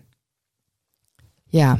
Sehr schön. Beinhaltet tatsächlich auch mhm. das Element, dass bei Angst nur du dir selbst helfen kannst. Du kannst dir zwar beistehen lassen, also professionell oder freundschaftlich, aber tatsächlich die Angst nicht mehr zu füttern und den Mut zu gießen, wenn wir jetzt bei dem Gartenbild bleiben, ja. ähm, das kannst nur du. Das kann dir keiner von außen geben, tatsächlich. Und diese Blumen wachsen dadurch, dass du immer wieder erlebst, es gibt gute Momente, die gut funktionieren und die auch tatsächlich zu stärken. Also dass man sich immer wieder ins Bewusstsein ruft, was habe ich denn schon gemeistert? Zum Beispiel, wie du das gemacht hast, dass du sagst, fünf Personen konnte ich ja auch. Also das, das ging, das habe ich gesagt, das mache ich, ne, hast du mhm. gesagt, ähm, dass man sich darin immer wieder bestärkt und sich vielleicht die Geschichte erzählt, was man eben gut gemacht hat, wo man ähm, seine Angst ja überwunden hat, wenn wir jetzt bei der Spinnenidee bleiben, dass man bei einer kleinen Spinne nicht gleich weggerannt ist und losgeschrien hat, sondern dass man sich da tatsächlich auch ein bisschen feiert, dass eben das Hirn auch Dopamin ausschütten kann, ein ähm, Hormon der Freude, der Bestätigung mm, und dadurch sein Hirn tatsächlich umprogrammiert programmiert. Hm, hast du total recht. Ich muss noch eine kleine Warnung nach Hause schicken. Nein, Lilian, du kriegst keine Springspinne. Ähm, sie wollte, wahrscheinlich denkt sie jetzt, wenn ich darüber spreche, dass man sich dran gewöhnen muss, dass sie doch eine Spinne kriegt. Ich lehne das hiermit auch hochoffiziell nochmal ab. Muss ich. Die Petra hatte, finde ich, auch die interessante Frage gestellt, gibt es das eine oder das ohne das andere? Also gibt es quasi Angst ohne Mut, beziehungsweise mhm. Mut ohne Angst. Ich denke tatsächlich, das ist wie ähm, die zwei Seiten einer Medaille, wie ganz oft im Leben. Ich glaube nicht, dass es Freude gibt, ohne traurig zu sein, weil sonst ist das gefühlsmäßig ja so ein bisschen eine Ebene. Und da ist natürlich die Frage, Angst ist so vielfältig. Wenn Angst krankhaft ist, nicht mehr in einem Normbereich ist, der für dich das Leben lebenswert und schön macht, dann ist es natürlich ein Thema.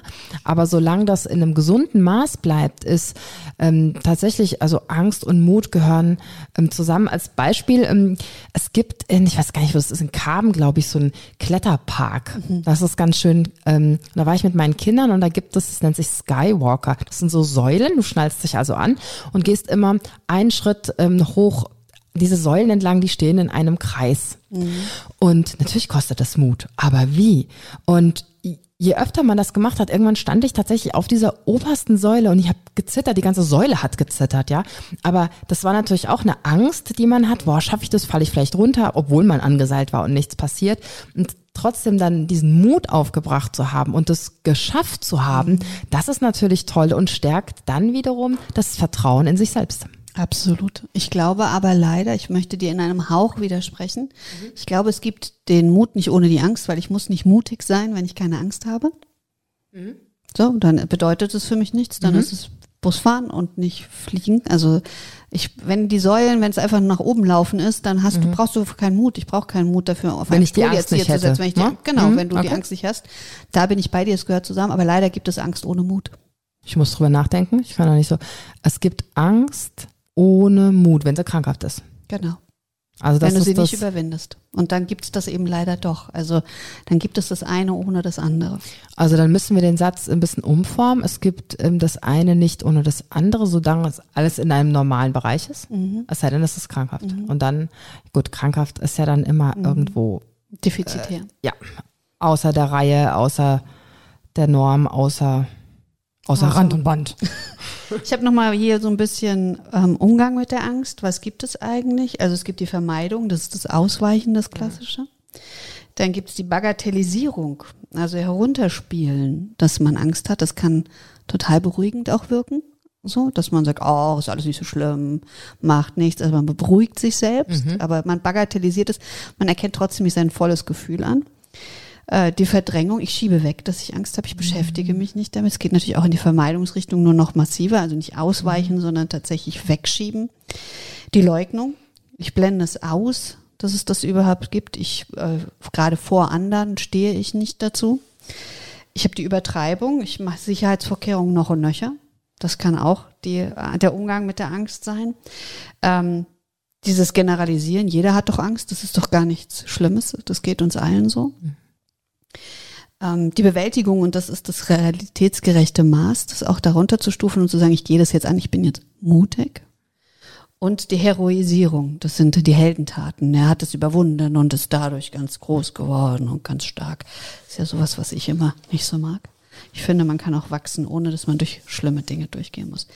Und dann bei den Behandlungen, und da gibt es eben einmal ähm, diese Verhaltenstherapie-Konfrontation, über die wir schon gesprochen haben.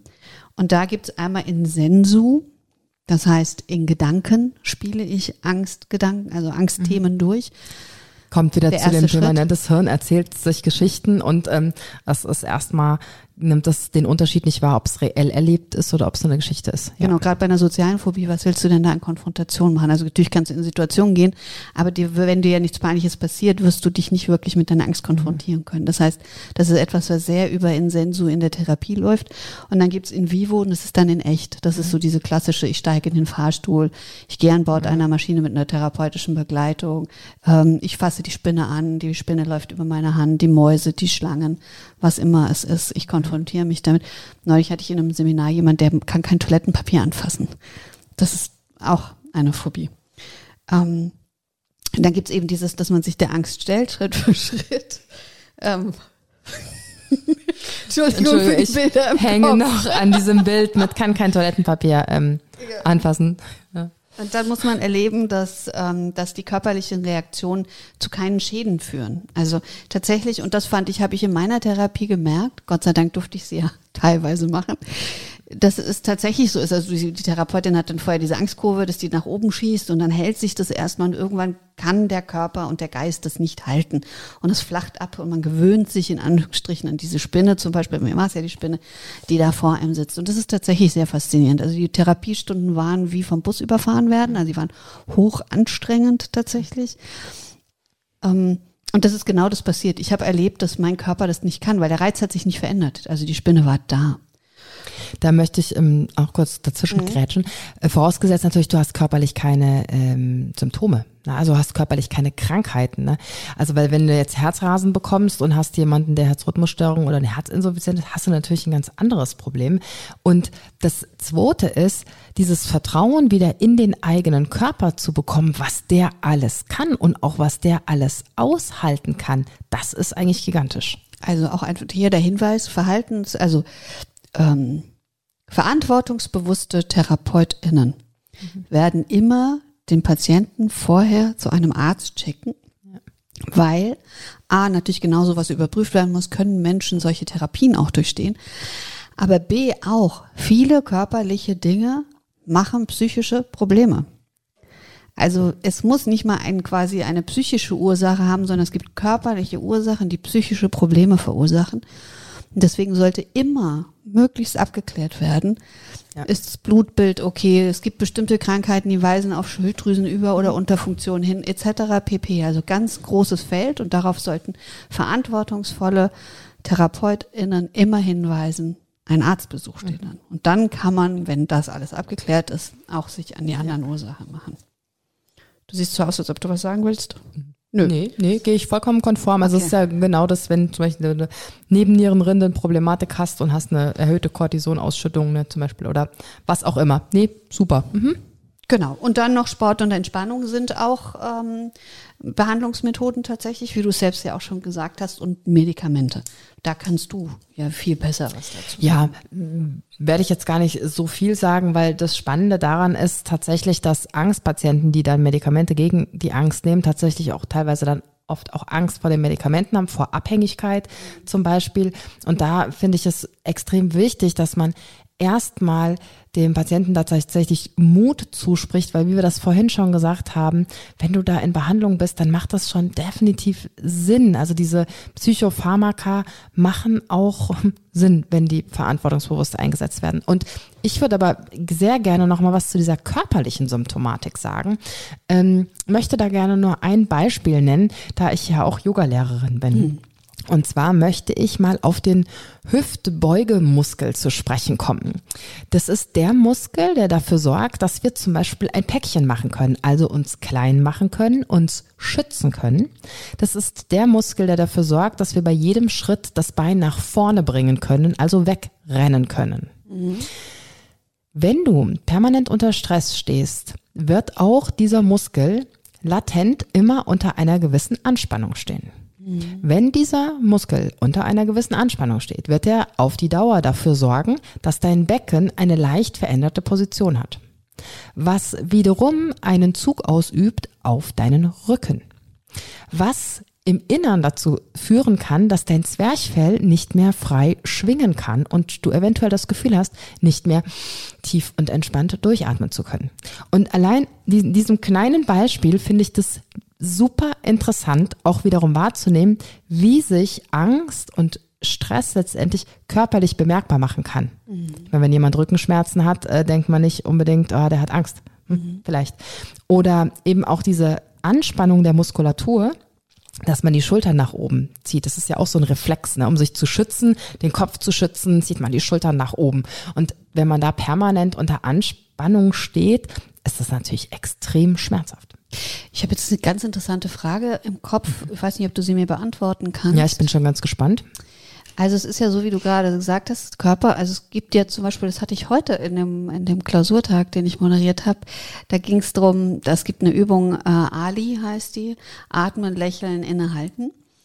Und das ist eben, baut auf auf diesem Prinzip, wenn wir lächeln, folgt die Hormone und das Gefühl. Also auch wenn es ein unechtes Lächeln ist, ich sage immer zwei Minuten Bleistift zwischen die Zähne, die Besserung der Laune tritt unweigerlich ein, ob man da Lust drauf hat oder nicht. Und egal wie blöd man sich dabei vorkommt. Es funktioniert, probiert's bitte aus. Ähm, und und es gibt den ähm, geliebten Comic von Charlie Brown von den Peanuts, der ganz deprimiert dasteht und sagt, es ist total wichtig, wenn du dich deprimiert fühlen willst, musst du auch so dastehen. Du darfst auf gar keinen Fall den Rücken gerade machen und den Kopf heben, weil dann ist deine schlechte Stimmung gleich schon viel weniger schlecht. Und deswegen ist es ganz wichtig, ganz gekrümmt und gebeugt und nach unten deprimiert zu stehen, wenn du deprimiert sein willst. Jetzt frage ich mich, und da kommen wir jetzt zur Frage. Gibt es eine körperliche Haltung, also für den Mut kann ich mir das vorstellen, aber ich würde gerne erstmal tatsächlich das andere wissen. Gibt es etwas, was mein Körper, was ich meinem Körper antun kann, eine Haltung, die ich einnehme aus Versehen, die das Gefühl von Angst auslösen kann, ohne dass ich sie habe? Ja, bin ich der Meinung, also ist jetzt nicht wissenschaftlich belegt, meine Antwort, aber ich bin der Meinung, ja. Denn wenn du das tust, was die Angst macht, also Gesichtsausdruck, einen ängstlichen Gesichtsausdruck und auch die Körperposition von Angst macht. Was macht man bei Angst? Ne? Bei, immer, genau, man duckt sich, man zieht die Schultern nach oben, ist aber natürlich von der Muskulatur vielleicht auch so latent in so einer Anspannung. Vielleicht hat man die Fäuste sogar so ein bisschen geballt oder hm, spreizt die Hände so ab, dass du das weghältst. Und ja, ich bin definitiv der Meinung, dass wenn du diese körperliche Position einnimmst, dass du auch dieses innere Gefühl erzeugen kannst. Und ich gehe sogar noch weiter, dass dann auch tatsächlich dieses Gefühl, ist ja ein chemischer Prozess, du ähm, die chemischen Botenstoffe verändern kannst, weil im Umkehrschluss ist das ja genau die Sache, warum Yoga wirkt. Yoga wirkt, weil du ganz bewusst Körperpositionen einnimmst, die noch mit einem bewussten Atmung verbindest und dadurch deinem Körper einen Impuls gibt, auch deinem Hirn einen Impuls gibst, um ja, sich umzuprogrammieren, um anders zu empfinden, um mh, hm, Gefühle zu verändern. Jeder, der vielleicht schon mal Yoga gemacht hat, kennt dieses Gefühl, in Shavasana zu liegen und dann, oh, man ist entspannt, man fühlt sich vielleicht sogar glückselig. Ähm, oder was auch immer. Wobei ich auch dazu sagen muss, ich habe auch schon die Erfahrung gemacht, dass das ganz anders sein kann. Ne? Also das möchte ich mhm. auch ganz klar dazu sagen. Äh, Yoga ist nicht immer Friede, Freude, äh, Eierkuchen, sondern ähm, tatsächlich, man kann da auch durch Emotionen durchgehen. Bin ich total bei dir und ich glaube, da kann ganz viel passieren und es passiert, da bin ich ja wieder ganz Systemikerin, immer das, was gerade dran ist. Mhm. Ähm, die Frage wäre jetzt umgekehrt, Susanne welche Körperhaltung sollte ich denn einnehmen, wenn ich mutig sein möchte? Da ist eine ganz spannende Frage, wenn ich jetzt eine ängstliche Person bin und habe gerade eine ängstliche Körperhaltung, tatsächlich erstmal in sich hineinzugehen und zu fragen, was brauche ich denn in diesem Moment, weil sich in irgendeine Körperposition reinzuzwingen, sehe ich auch schon, genau, du ziehst auch schon so die Augen, finde ich genau, ja, mit dem Lächeln geht das ja vielleicht noch ganz gut. Aber wenn du, glaube ich, richtig in dieser Angststarre drin bist, ist das extrem schwer. Also erstmal einen entspannten Zustand versuchen hervorzurufen. Das kannst du über die Atmung machen. Wenn du wenige Atemzüge reichen, wenige entspannte, sanfte Atemzüge reichen, um deinem Körper den Impuls zu geben, dass der sogenannte Parasympathikus anspringt, also der Teil des autonomen Nervensystems, der Teil des ähm, automatischen Systems, der für Entspannung zuständig ist. Und das ist natürlich mega klasse, wenn du deinen Atem dazu nimmst, weil den hast du immer dabei. Ne? Und wenn du dadurch schon mal einen entspannteren Zustand hervorgerufen hast, dann kannst du in die Aufrichtung gehen. Mhm. Dich bewusst auf beide Füße stellen, bewusst die Erde unter dir spüren, dich deiner kompletten Körpergröße nach aufrichten, die Arme ah, entspannt rechts und links neben deinen Körper sinken zu lassen, vielleicht sogar noch die Handinnenflächen nach vorne zu drehen, mit der Idee, mit dieser Geste, es kann kommen, was will. Ich bin da, ich bin ähm, ja, friedvoll, ich bin entspannt, ich bin bereit, was auch immer da kommt. Ähm, und dann kannst du natürlich schon den Zustand verändern. Und aber auch das, das ist eine Übungssache. Mhm. Das ist nichts, was du einmal machst und alles ist wieder gut. Das ist eine Übungssache, genau wie man ja diesen Zustand der Angst viele, viele, viele Male geübt hat. Mhm, richtig. Sag mir mal, Susanne, wann warst du das letzte Mal mutig, außer im Klettern? Ich habe tatsächlich eine auf der Herfahrt euch eine interessante Geschichte noch ist mir eingefallen, weil man selber nimmt sich teilweise gar nicht mutig wahr, ist aber vielleicht mutig. Und zwar ist das eine Zahnarztgeschichte. Ich hatte zwischen den, also das habe ich auch noch zwischen den Schneidezähnen ein Loch. Das musste gemacht werden, so ein kleines Loch. Und da meinte meine Zahnärztin, ah, das ist nicht so groß, das können wir ohne Spritze machen. Ich muss dazu sagen, ich bin beim Zahnarzt schon sehr ängstlich. Ja. Gut, also ich habe das durchgestanden, wir haben das gemacht, wunderbar. Hm, ich hatte aber noch ein paar mehr Dinge leider zu erledigen und war dann irgendwie, glaube ich, zwei, drei Wochen später wieder da und so. Und dann hatten wir es vom Thema Mut. Und ich sagte noch so, na ja, also mutig ist jetzt nicht die Eigenschaft, die ich mir gleich zuspreche. Und da sagte meine Zahnärztin, was? Du warst so mutig, dass du das hast ohne Spritze ähm, bohren lassen. Mir war das nicht bewusst in dem Moment. Ich habe da vertraut, wenn die sagt, das geht, dann probieren wir, dass das geht. Und das ist aber so schön, mal andere Menschen zu fragen. Wann findest du denn, bin ich mutig? Weil man von sich natürlich auch seine ganz eigene Geschichte erzählt und eine andere Wahrnehmung hat. Du hast gerade ein ganz schönes Schlüsselwort für mich gesagt, das unglaublich eng an Mut gebunden ist, nämlich Vertrauen. Ja. Vertrauen in sich selbst, Vertrauen in seine eigenen Fähigkeiten. In dem Moment war es Vertrauen in die Zahnärztin, wo ich dachte, die weiß schon, was sie macht. Wenn die sagt, das geht ohne, machen wir es mal ohne. Ähm, ja, das genau, Vertrauen in die Materie. Und ich glaube, das geht nicht ohne das andere. Also ich glaube, Angst entsteht ganz oft, wenn wir nicht mehr das Vertrauen in bestimmte Dinge haben. Das merkt man ja zum Beispiel, wenn man Angst hat, ähm, und macht sowas Verrücktes wie ein Bungee-Jump oder ähnliche mhm. Dinge. Man glaubt nicht, dass die, die Gurte sicher sind. Mhm. Wenn man in der Achterbahn sitzt, denkt man, oh Gott, was ist, wenn das Ding hier aufgeht, wenn das passiert, wenn das passiert. Also es ist immer dieses, dass man sich permanent besteht. Ich muss ja sagen, in der Achterbahn denke ich überhaupt nicht. Es geht so schnell. Ich denke, ich will raus, will raus, will raus, will raus. Also, ja, aber vorhin. Oder wenn man es halt sieht, ne? Auch währenddessen. Du, wärst ja durch und denkst, Hast oh du Gott, was Zeit? ist? Ja, klar. So denke ich nicht. Doch. Aber ja, Vertrauen. Und Vertrauen, da, ja. ich muss dann nochmal tatsächlich eine Lanze wieder für ähm, Yoga oder auch jegliche andere bewusst ausgeführte Bewegungsform ähm, sprechen. Also das kann ja auch Qigong, Tai Chi sein. Das sind ja auch tolle Bewegungsformen, die ich aber eben bewusst ausführe. Beim Yoga. Welche actionreiche? Ähm, Irgendwas das, Här- härteres? ja, ich meine, jede, jeden Sport, den du machst, wo du das Gefühl hast, du hast Kontakt zu deinem Körper und kannst ihm vertrauen, was er für eine Kraft hat, wie flexibel er ist, wie schnell er ist. Und da kann ich dich zu Hause nur motivieren und unterstützen, wenn du irgendeinen Sport gemacht hast, danach dich ruhig so ein bisschen zu feiern. Man muss das ja nicht groß erzählen, aber wahrzunehmen, seinen Körper wahrzunehmen. Der Mensch, boah, was ich heute, ich habe meine erste Liegestütz gemacht oder ähm, ich habe beim Squash den Ball wirklich gegen die Wand gepfeffert, dass der zurückgekommen ist und unhaltbar war oder was auch immer. Aber ja, natürlich, ich bin so ein Yoga-Freund, ne? Mhm. Und ich finde das da halt so schön, weil man so einen guten Zugang zum Fühlen bekommt, weil bei so schnellen Sportarten, man hat man oft gar keine Zeit, ins Fühlen zu kommen. Da reagiert der Körper einfach und das ist ja auch gigantisch.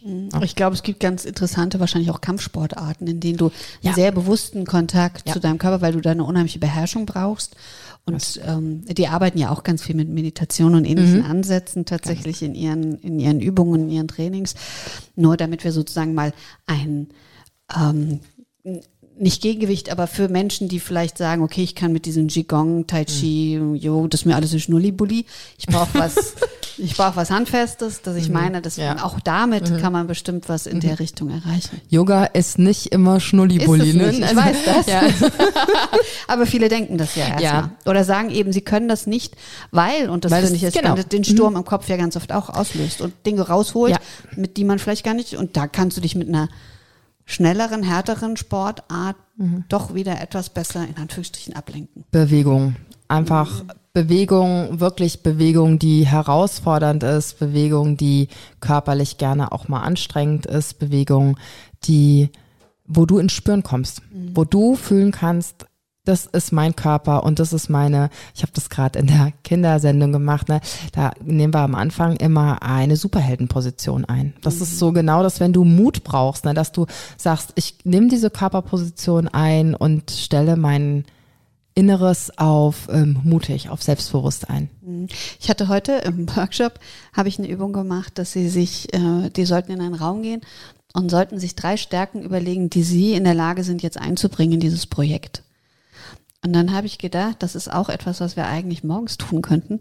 Wir könnten uns morgens drüber nachdenken, über- drüber überlegen, welche drei meiner Stärken möchte ich heute gerne einbringen, um den Tag besonders erfolgreich zu machen. Und ich glaube, das ist auch so was Mentales, um sich auf Mut vorzubereiten, weil ich mich dann jedes Mal, ah, mache ich mir morgens erstmal bewusst, wow, wie viele Stärken habe ich eigentlich? Aber was, woraus entscheide ich mich jetzt zu wählen? ähm, überhaupt, ich habe Stärken und dann gehe ich in den Tag mit einem ganz anderen Gefühl rein und dann eben auch vielleicht für Situationen, wo ich etwas oder viel Mut brauche, die besser bewältigen zu können. Also das, glaube ich, kann eine ganz, ganz nette Übung sein. Und da macht es eben auch Sinn, sich mal mit sich selber zu beschäftigen. Ne? Wie nehme ich mich überhaupt wahr? Was sind denn überhaupt meine Stärken? Also, wenn, ja, wir fragen dich jetzt ad hoc ähm, na, zu Hause, hey, was sind denn deine drei Stärken? Und als erstes haben wir uns natürlich auch gefragt, was sind eigentlich unsere Stärken? Sandra, was hast du denn als deine drei Stärken aufgeschrieben? Also als erstes, Susanne, möchte ich sagen, dass es tatsächlich mir erstaunlich schwer gefallen ist. Und ich glaube, das sagt hier wieder ganz viel über uns aus. Wir loben uns so ungerne. Da müssten wir auch noch mal ran. Tatsächlich, wofür wir uns eigentlich loben, weil in dem Moment sagen wir sagen, hey, da bin ich stark drin, das klingt das so. Wir, da, also wir sind zur Bescheidenheit erzogen, merke ich. Ich bin zur Bescheidenheit erzogen worden, irgendwie. Ähm, also ich habe aber dann drei Sachen gefunden und ich glaube tatsächlich, ich könnte viel mehr finden aber ich habe mich nicht getraut. Ich glaube, Empathie, Blickwinkel, das ist natürlich auch ein großer Bestandteil meiner Arbeit, ist eine krasse Stärke von mir. Ich bin klug. So. Spannend, wie im, äh, schwer, schwer einem das fällt auszusprechen. Ja, total. Ne? So, ich merke schon, also wie ich, wie ich quasi schon schamrot werde, dass Mhm. ich das tue. Und ich habe Humor. Humor, mm, okay. Ja, ich muss tatsächlich zugeben, ich habe geschummelt. Oh. Ja. Ich habe ähm, Dinge genommen, zumindest zwei, die ich mal auf einem Seminar, da haben wir so gesammelt, ne, über den anderen, schreibe was Positives über den anderen. Es war ganz cool, wir hatten so einen Zettel auf dem Rücken und dann sind wir rumgegangen und jeder hat was Positives ähm, für den anderen, über den anderen aufgeschrieben. Und hast du dir jetzt den Zettel von Hilde geklaut und liest ihn vor? Nee. Mir ist tatsächlich mein eigener Zettel und ähm, ich mache das manchmal, wenn ich wirklich das Gefühl habe, Mensch, ah, irgendwie dann lese ich mir das durch, was da drauf geschrieben wurde. Und das ist total schön. Also da steht zum Beispiel drauf motivierend und sensibel. Und das sehe ich auch als meine Stärken an. Und dann habe ich noch dazu geschrieben, es kommt jetzt von mir mutig, weil ich beim Zahnarzt ohne Betäubung mir hab die Schneidezähne da das Loch reparieren lassen. Unter anderem. Weißt du, was ich noch finde, was eine totale Stärke von dir ist? Hm. Du kannst Dinge bewundern ganz neidlos kannst du dieses tiefe Gefühl von Bewunderung, Zuneigung und Begeisterung in dir tragen. Und das finde ich eine totale Stärke. Das ist natürlich schön, dass ich das jetzt auf Tonaufnahme habe. Quasi nicht schwarz auf weiß, sondern zum Hören. Oh, ich danke dir. Wow. Gerne. Was haben denn die Hörer geschrieben? Also, mh, hm? ohne Namen. Ohne Namen, ja, ja. Eine Nachricht lautete, hilfsbereit, Verbindungen, Zusammenhänge schnell kombinieren, sich wieder aufrappeln. Oh, und da kam schön. sogar noch ein viertes, kreativ. Und das also, finde ich ganz toll, das vier kommen. Ja, das dann doch, das ist auch, ne, wenn man mal drüber nachdenkt, dann kommt einem vielleicht doch noch das eine oder das andere, oh ja, nee, das bin ich ja auch. Oder man hört jetzt was, ne, und sagt, oh nee, sensibel, sensibel bin ich auch. Mhm. Hat es aber vielleicht nie als Stärke gesehen. Mhm. Ne? Dann, wir haben noch eine Nachricht bekommen. Ich muss, ja, da, also da ist, ich habe es gerade nicht. Also, und zwar einfühlsam, gut im Organisieren, kann gut zuhören. Oh, sehr schön. Ja. Finde ich sehr schön. Und es ist so faszinierend. Also ich, ich, was ich total schön finde, ist das Einfühlsam als Stärke. Das ist ja wie mit der Empathie auch. Dass das mhm. als ähm, Stärke gesehen wird, finde ich total wichtig. Ja, weil man macht das ja auch so, gerade zum Beispiel, wenn man das als Wort sensibel nimmt, oh du Sensibelchen, ne? man mhm. tut das ja auch oft teilweise so ab und ähm, nee, einfühlsam, ich finde das eine sehr schöne Eigenschaft, wenn man sich dann auch ähm, zulässt, zu leben mhm. und so positiv zu leben. Wunderschön, oder? Mhm. Hättest du, gibt es eine Stärke, die du gerne hättest?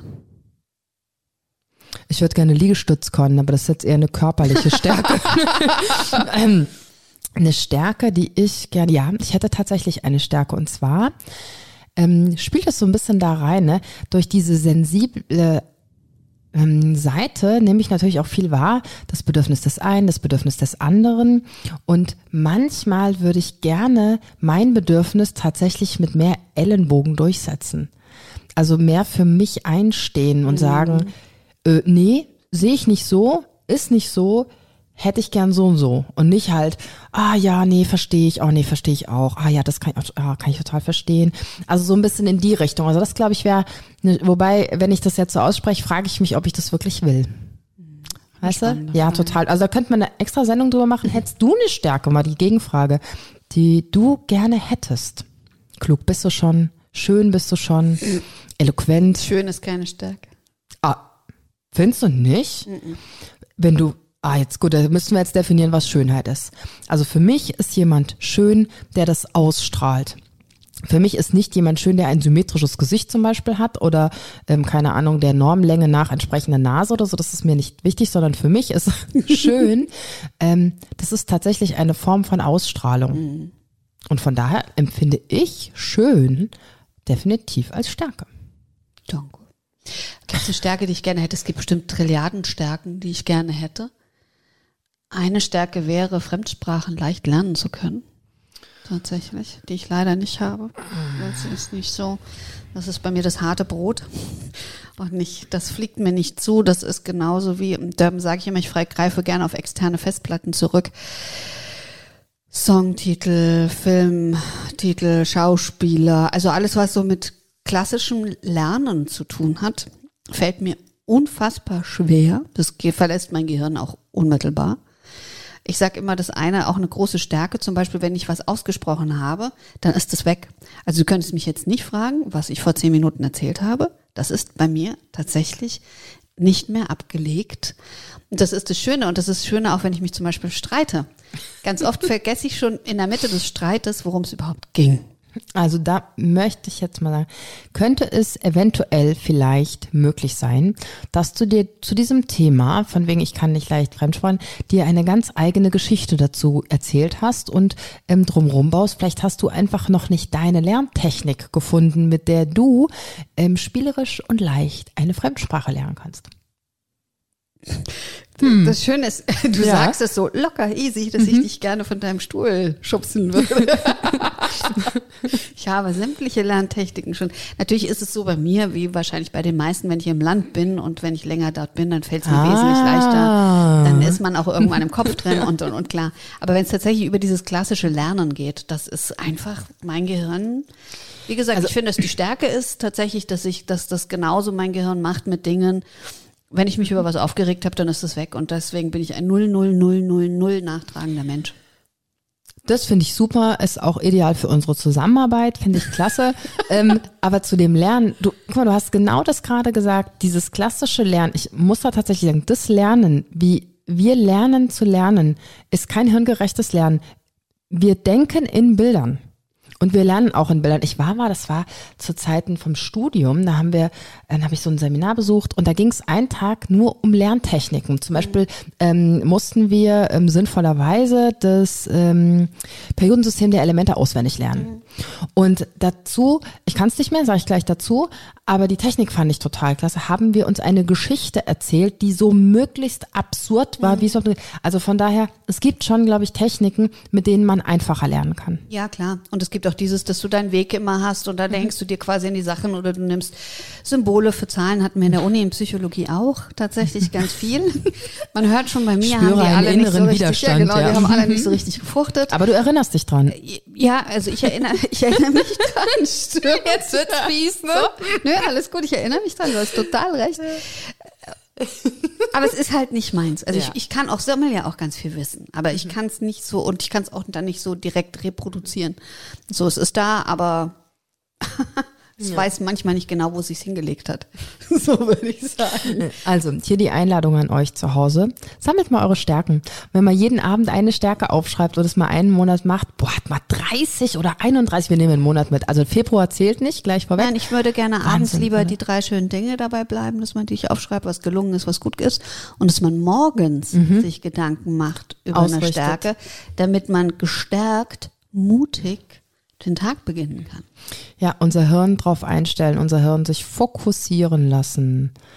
Welches voll ist, beim Mentaltraining. Ne? Genau. Mhm. Welches ist die Stärke, mit der ich morgen den Tag bestreiten will? Also morgen früh sich fragen, mit welcher Stärke will ich heute besonders produktiv, besonders gut, besonders gestärkt in den Tag gehen? Was brauche ich für morgen? Tolle Idee. Ich schreibe dir morgen früh. Bitte, ich dir auch. Danke für dein Interesse. Wenn es dir gefallen hat, abonniere, kommentiere und like diese Folge. Und wenn du meinst, sie darf kein Geheimnis bleiben, teile sie, wo immer sie zu teilen ist. Dankeschön. Ach übrigens, Sandra und ich bieten ein Retreat an. Lebenswege im Wandel, eine Reise zu deinen Entscheidungen im Oktober 2023 im Seminarhaus am Liebfrauenberg. Nähere Informationen unter www.wunderwerkkopfsache.podbean.com oder in den Shownotes verlinkt. Wir freuen uns auf dich.